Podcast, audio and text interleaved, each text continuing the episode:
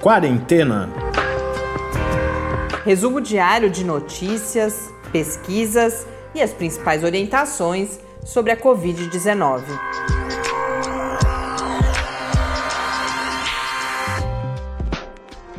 Quarentena, dia 276. Olá, começamos nosso duzentésimo, septuagésimo sexto episódio do Quarentena. Eu sou Mariana Pedson. E eu sou Tárcio Fabrício. Hoje, como prometido, eu trago o, o, o, texto, né, algumas informações, destaco algumas informações do texto publicado na Stat, que faz um, um resumo do que já sabemos sobre o SARS-CoV-2, sobre a Covid-19, depois de cerca de um ano que uh, os primeiros registros de uma então pneumonia de causa desconhecida começaram a acontecer na China. Um texto que eu achei particularmente, ele não traz, sem dúvida nenhuma, grandes novidades, mas eu achei muito bem feito e nos relembra de pontos importantes. Então hoje a gente fala sobre isso, mas a notícia do dia ou o comentário do dia, de certa forma, foi a, a cerimônia mais cedo hoje, né, logo de manhã, realizada em Brasília, em que o presidente da República e o ministro da Saúde anunciaram, entregaram, de certa forma, à população brasileira o Plano Nacional de Imunização contra a Covid-19. Embora a gente não possa, infelizmente, nada é estável no Brasil já há bastante tempo, a gente não pode confiar que se as coisas vão estar da mesma forma amanhã, mas uh, houve uma mudança de tom bastante positiva. Eu já comento os detalhes, algumas críticas que tinham sido feitas às versões preliminares uh, foram corrigidas, então a mais importante talvez seja a inclusão da Coronavac, indicando, ao menos publicamente, uma superação dessa da tensão política como uh, um dos principais aspectos na tomada de decisão, mas também a volta de alguns grupos prioritários, particularmente a população privada de liberdade, que tinha sido retirada, né, apareceu no primeiro momento, depois foi retirada, mas também alguns outros grupos populacionais. A gente já fala sobre isso. Antes, queria mandar um grande abraço para Ana Luísa, nosso ouvinte, que inclusive propôs um dos dois concursos que estão em andamento, que é o de número de ouvintes, né, a partir daquele dia que o Spotify começou a divulgar minutos ouvidos, podcast mais ouvido. Ana Luísa disse que ficou feliz que a gente adotou a ideia dela, mas que infelizmente ela não, não ganhou, né? A gente já teve participantes com mais minutos, embora é só, sem dúvida, uma brincadeira, porque para todas as pessoas que mandaram, é, ouviram bastante, estiveram muito com a gente. Ana Luísa escreveu só para desejar um bom final de ano. A gente também deseja. Ana Luísa, Ana Luísa é professora aqui na, na UFSCar, então a gente espera que em breve a gente possa se encontrar, inclusive presencialmente e eventualmente até realizar projetos juntos. Um grande abraço nesse momento e os números de hoje, infelizmente essa não é uma boa notícia. Nós temos 6 milhões 970 mil e 34 casos registrados aqui no Brasil, com 182.799 mortes e isso levou a um registro de 964 novas mortes nas últimas 24 horas. Fazia muito tempo que a gente não reportava um número tão alto, já tão próximo daquelas mil mortes que nos acompanharam por tantas semanas lá mais cedo, né, na pandemia. E como todas as previsões são de piora para janeiro, é muito assustador que a gente veja um número desse. E eu acho que isso se até agora as pessoas não estavam convencidas, e inclusive parte das pessoas que nos ouvem tivessem consentimento de que esse momento não era tão grave quanto aquele em que todos ficamos em casa, né, nas nossas casas, eu acho que esse número vai mostrando e, e deve informar a tomada de decisão agora para as confraternizações de final de ano. No mundo, são 71 milhões 919 mil 725 casos, segundo a Organização Mundial da Saúde, no painel da John Hopkins, 73 milhões 696 mil 995 casos, com 1 milhão 640 mil 867 mortes. Vamos então falar do anúncio do Plano Nacional ou da versão mais recente do Plano Nacional de Imunização contra a Covid-19, que foi feito hoje mais cedo, com a presença não só da equipe de ministros, a presença do ministro Falas, né, do ministro da Saúde, do presidente Jair Bolsonaro, mas também vários governadores, outras é, autoridades, e como eu adiantei, houve, primeiro, uma mudança de tom por parte da presidência da República, é, uma mensagem, inclusive expressa na, no título da, da campanha de vacinação, que é Brasil imunizado, somos uma só nação, e isso refletido também na inclusão, há um, um, um item do plano, e isso apareceu na fala também do ministro, do presidente, que fala em eh, eh, vacinas com adesão do Brasil.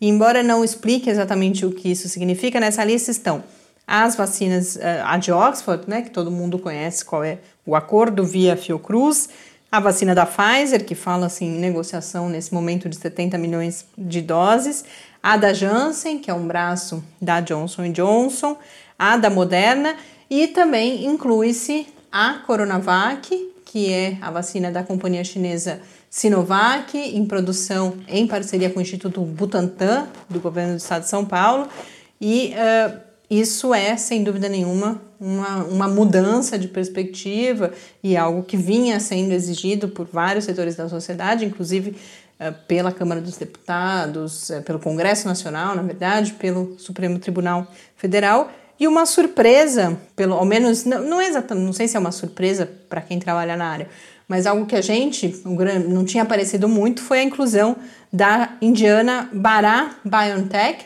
é uma companhia de biotecnologia que está produzindo uma vacina que em outubro entrou em estudos de fase 3. A previsão de conclusão desses estudos é no primeiro trimestre de 2021. A Índia, que é, para quem não sabe, é uma potência né, na área da indústria farmacêutica e que vem despontando como uma alternativa interessante para suprir nações, assim como a Índia, em desenvolvimento. Essa vacina da Bara BioNTech é uma vacina de vírus inativado, então a plataforma é semelhante à própria plataforma da Sinovac, que é aquela que o Tarso comentava outro dia, que é uma das plataformas mais antigas de vacina, e, portanto há algumas vantagens nisso pelo conhecimento, pelas várias outras vacinas já, já aplicadas em grande escala, já testadas. E a BioNTech tem já, inclusive, parcerias com o Brasil, por exemplo, no desenvolvimento de vacinas contra a Zika e contra a chikungunya. Então, também foi incluída nessa lista. O nome dela é Covaxin, essa vacina que está sendo desenvolvida pela Bara BioNTech. E além disso, fala-se também em um outro momento do documento na vacina desenvolvida pelo Instituto Gamaleya da Rússia, que é a Sputnik V. O que falta é o cronograma, que veio sendo cobrado, inclusive também pelo STF, uma fala infeliz do ministro da Saúde, porque ele diz, eh, isso foi reproduzido em vários meios de comunicação, para que essa ansiedade, angústia, quando é autoexplicativo, né? É, enfim. Mas eh, no máximo que se falou foi uma possibilidade a partir de fevereiro. Deu-se alguns prazos, por exemplo, ah, cinco dias depois da aprovação pela Anvisa e aquisição das doses, isso seria distribuído para os estados, mas isso é algo que ainda falta detalhar, esse cronograma.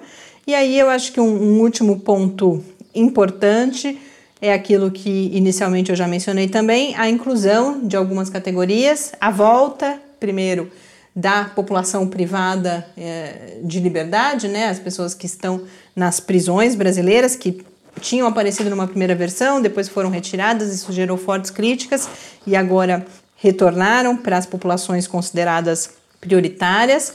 A inclusão ou a menção aquelas pessoas que trabalham no sistema educacional como trabalhadores da educação, então não mais só professores, mas todas as pessoas, todos os trabalhadores das escolas e das universidades, ou seja, da educação pública, uh, não só pública, né, pública e privada, nos seus diferentes uh, níveis, populações quilombolas, ribeirinhas, que também a gente tinha comentado aqui, que, que estava se falando da necessidade de, de serem populações vulneráveis e, portanto, precisarem ser incluídas, e uh, pessoas com deficiências severas, e aí uma novidade, população também em situação de rua, trabalhadores dos transportes coletivos, do transporte rodoviário de carga, Então, são essas novas populações. E ainda falando de cronograma, também se mencionou que isso foi, na verdade, não está no plano, mas o STF, o governo tinha falado em vacinar toda a população brasileira, o STF questionou isso também, bom, o, o que, que, em quanto tempo, do que se está falando quando se está falando em toda a população brasileira,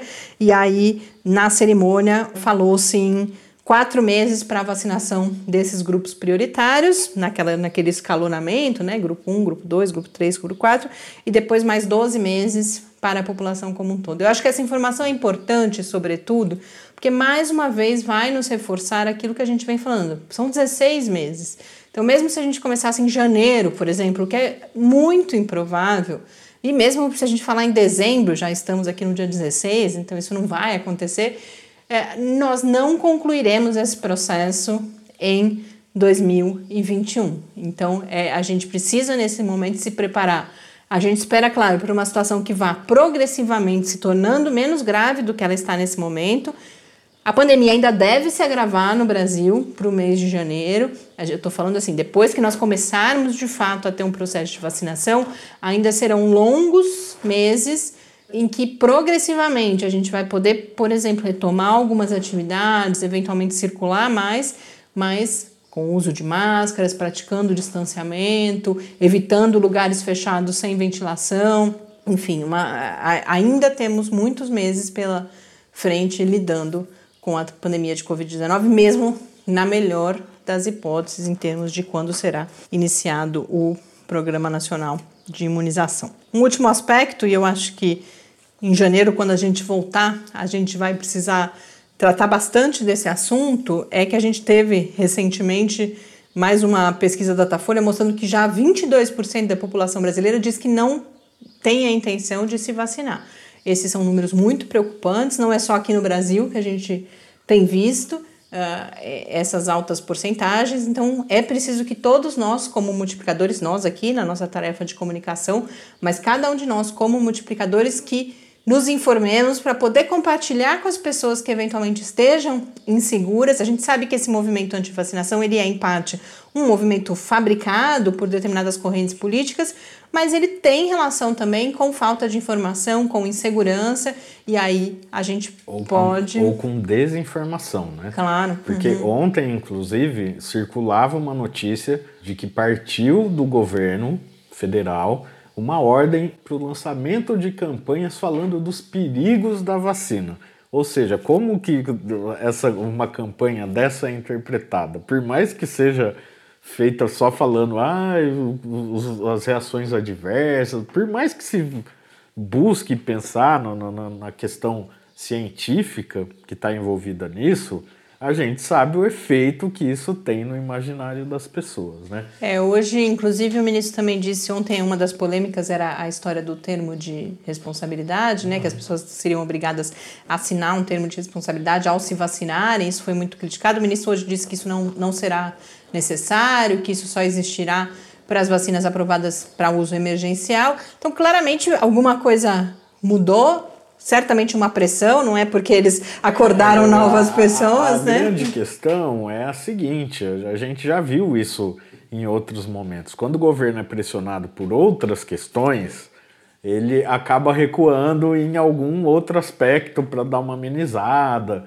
Tem a, a, coisinha do paz e amor, agora todo mundo dialoga, conversa e fica numa boa que a gente sabe que, pelo menos o que a gente vem acompanhando, dura muito pouco tempo. De repente já começa toda uma confusão novamente. Né? Então, vamos torcer para que é, dessa vez esse plano e essas decisões foram anunciadas hoje, elas tenham uma duração um pouco maior do que o que a gente está vendo habitualmente e cobremos, né? A gente tem eh, a cerimônia, as declarações, tudo isso mostra de certa forma também uma força daqueles grupos de especialistas que foram consultados, uhum. mas não viram documento. Eu acho que a gente tem que se manter, tem que aproveitar para se manter mobilizado enquanto sociedade para exigir que essas diretrizes sejam cumpridas. Agora, muito rapidamente, então, senão eu vou mais uma vez, eu não vou cumprir a minha promessa. Eu queria só falar rapidinho, como a gente está falando das vacinas, que a gente tinha falado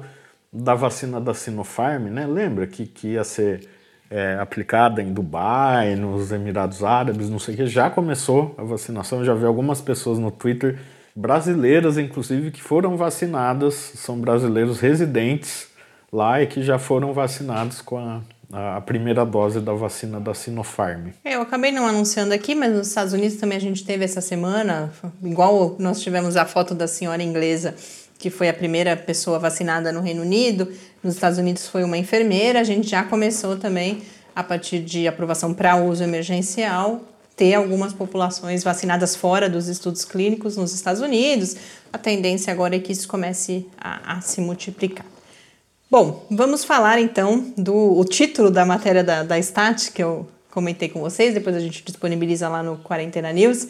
É Quando algo. Ele for atualizado, né? É, ele tá meio desatualizado de novo. Mas a gente, terminando essa semana, entrando de férias, o Tars promete que para concluir essa temporada ele termine. Não só ele, eu também estou precisando passar os links para ele, mas a gente atualiza isso no final de semana.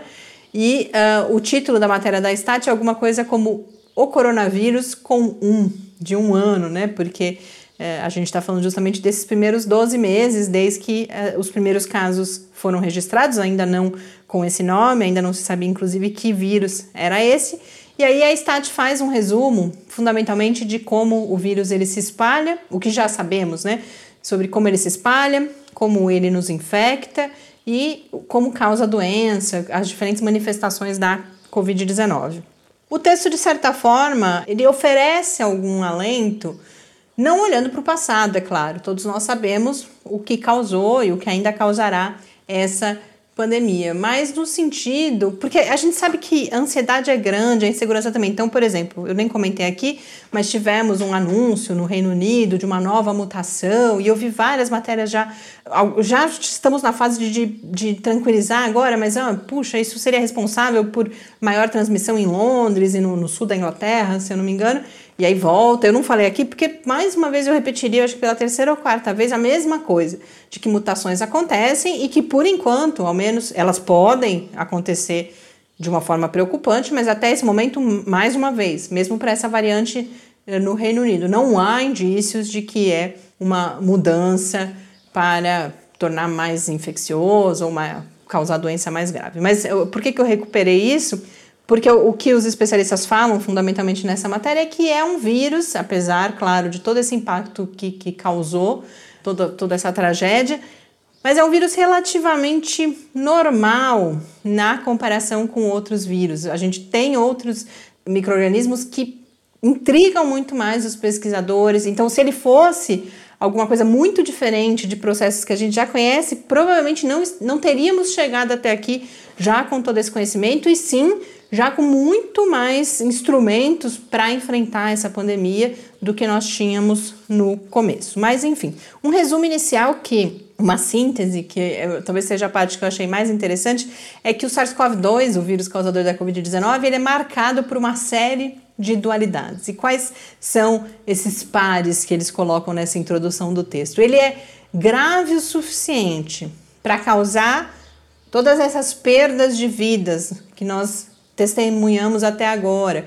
E mesmo para aqueles que conseguem se recuperar, uma série de sequelas, além de todos os impactos econômicos, sociais, educacionais. Mas ele é, ao mesmo tempo, grave desse jeito e, em boa parte das manifestações, suave ou não tão agressivo assim, a ponto de permitir que as pessoas o ignorem. E que aí as medidas que nós precisaríamos tomar para conter a transmissão, nós não tomamos, porque tem essa ideia de que parte das pessoas não seriam, essas pessoas não seriam suscetíveis, ou é só uma gripinha, ou coisas desse tipo. Então, essa é a primeira dualidade que eles apresentam e depois vão recuperar, inclusive, para dizer que se essa pandemia tem as características que tem, isso tem a ver com o que eu falava antes de ser um vírus relativamente normal. O que eles querem dizer é que a gravidade dessa pandemia não é culpa do vírus, que ela é fruto de uma série de coisas que não foram feitas, uma cadeia desde políticas públicas e principalmente políticas públicas no passado, inclusive, né, sistemas de vigilância, a nossa própria relação com o ambiente, tudo isso, até o nível individual. É claro que esse nível individual é muito impactado pelo discurso dos governantes, pela falta de, de políticas públicas ou por políticas públicas equivocadas, mas pelo fato, por exemplo, das pessoas não se protegerem adequadamente. Segunda dualidade é que, em relação ao nosso sistema imunológico, o vírus tem o poder de bloquear uma parte desse sistema imunológico, que é aquele que deveria agir no início da infecção. Então aí entra todo, tudo que já se sabe sobre o papel dos interferons, por exemplo, de que isso tem relação com uma outra pesquisa divulgada nos últimos dias, que a gente já falou antes por dados de outro estudo, que são os fatores genéticos relacionados ao agravamento da doença. Os interferões são responsáveis uh, por sinalizar o nosso sistema imunológico: ó, oh, tem alguma coisa aqui, vamos lá, vamos proteger. E o, o, vírus, dentre outros mecanismos, ele consegue driblar essa nossa defesa inicial e, portanto, ele se instala e só vai causar sintomas como, por exemplo, a febre, que é uma resposta do nosso sistema imunológico, algum tempo depois. Isso está relacionado também à capacidade de transmissão que ele tem, que é o fato da gente começar a transmitir mesmo antes de sentir os sintomas, e inclusive de algumas pessoas nunca apresentarem, muitas pessoas nunca apresentarem sintomas e mesmo assim serem transmissoras da doença voltando à dualidade, então, ele bloqueia essa parte do sistema imunológico, mas desencadeia uma resposta exagerada de uma outra parte, que é a famosa tempestade de citocinas, todos os processos inflamatórios que são muitas vezes os grandes responsáveis pelo, pelos quadros de agravamento e pelas mortes, e não a infecção do vírus ou a ação do vírus em si.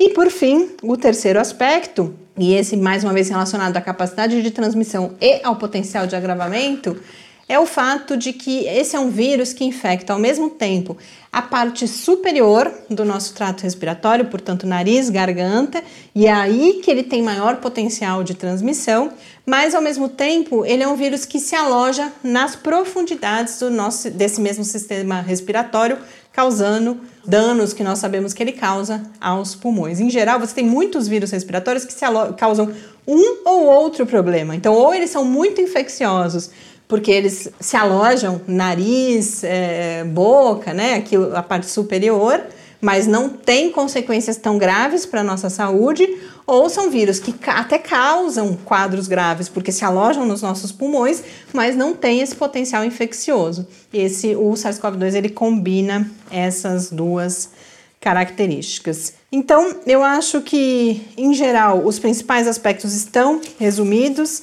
nessa dualidade que eles apresentam. Eles vão falar também justamente das diferentes manifestações, então o fato de que não é só uma doença respiratória, todos os impactos neurológicos, cardíacos, gastrointestinais, cada vez mais a gente vai entendendo esse processo de infecção, dentre outros aspectos uh, interessantes, por exemplo, fatores de risco, uh, aplicações que começam a, a, a se ter em relação à chamada Covid prolongada, aqueles sintomas que persistem no tempo, mesmo nos casos mais leves. Então, eu, eu recomendo bastante a leitura. Acho que é um guia um pouco para a gente saber onde está, qual é o chamado estado da arte, né? Onde está o, o conhecimento sobre SARS-CoV-2 e Covid-19 nesse momento.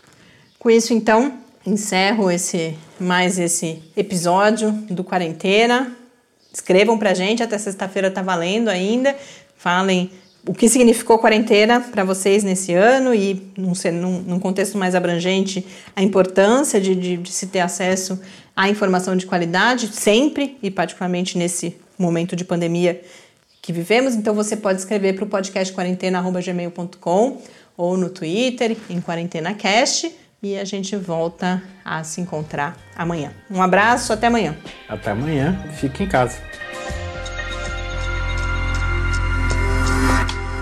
Quarentena é uma realização do Laboratório Aberto de Interatividade para a Disseminação do Conhecimento Científico e Tecnológico, o LAB da UFSCar, e do Centro de Desenvolvimento de Materiais Funcionais, CDMF.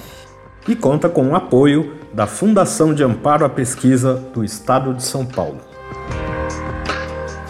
Pauta, produção e apresentação: Mariana Pezzo e Tárcio Fabrício. Arte e design de Henrique Mateus. Desenvolvimento web, Eduardo Martins. Edição de áudio, Lucas Stefanuto. Apoio Fundação de Amparo à Pesquisa do Estado de São Paulo.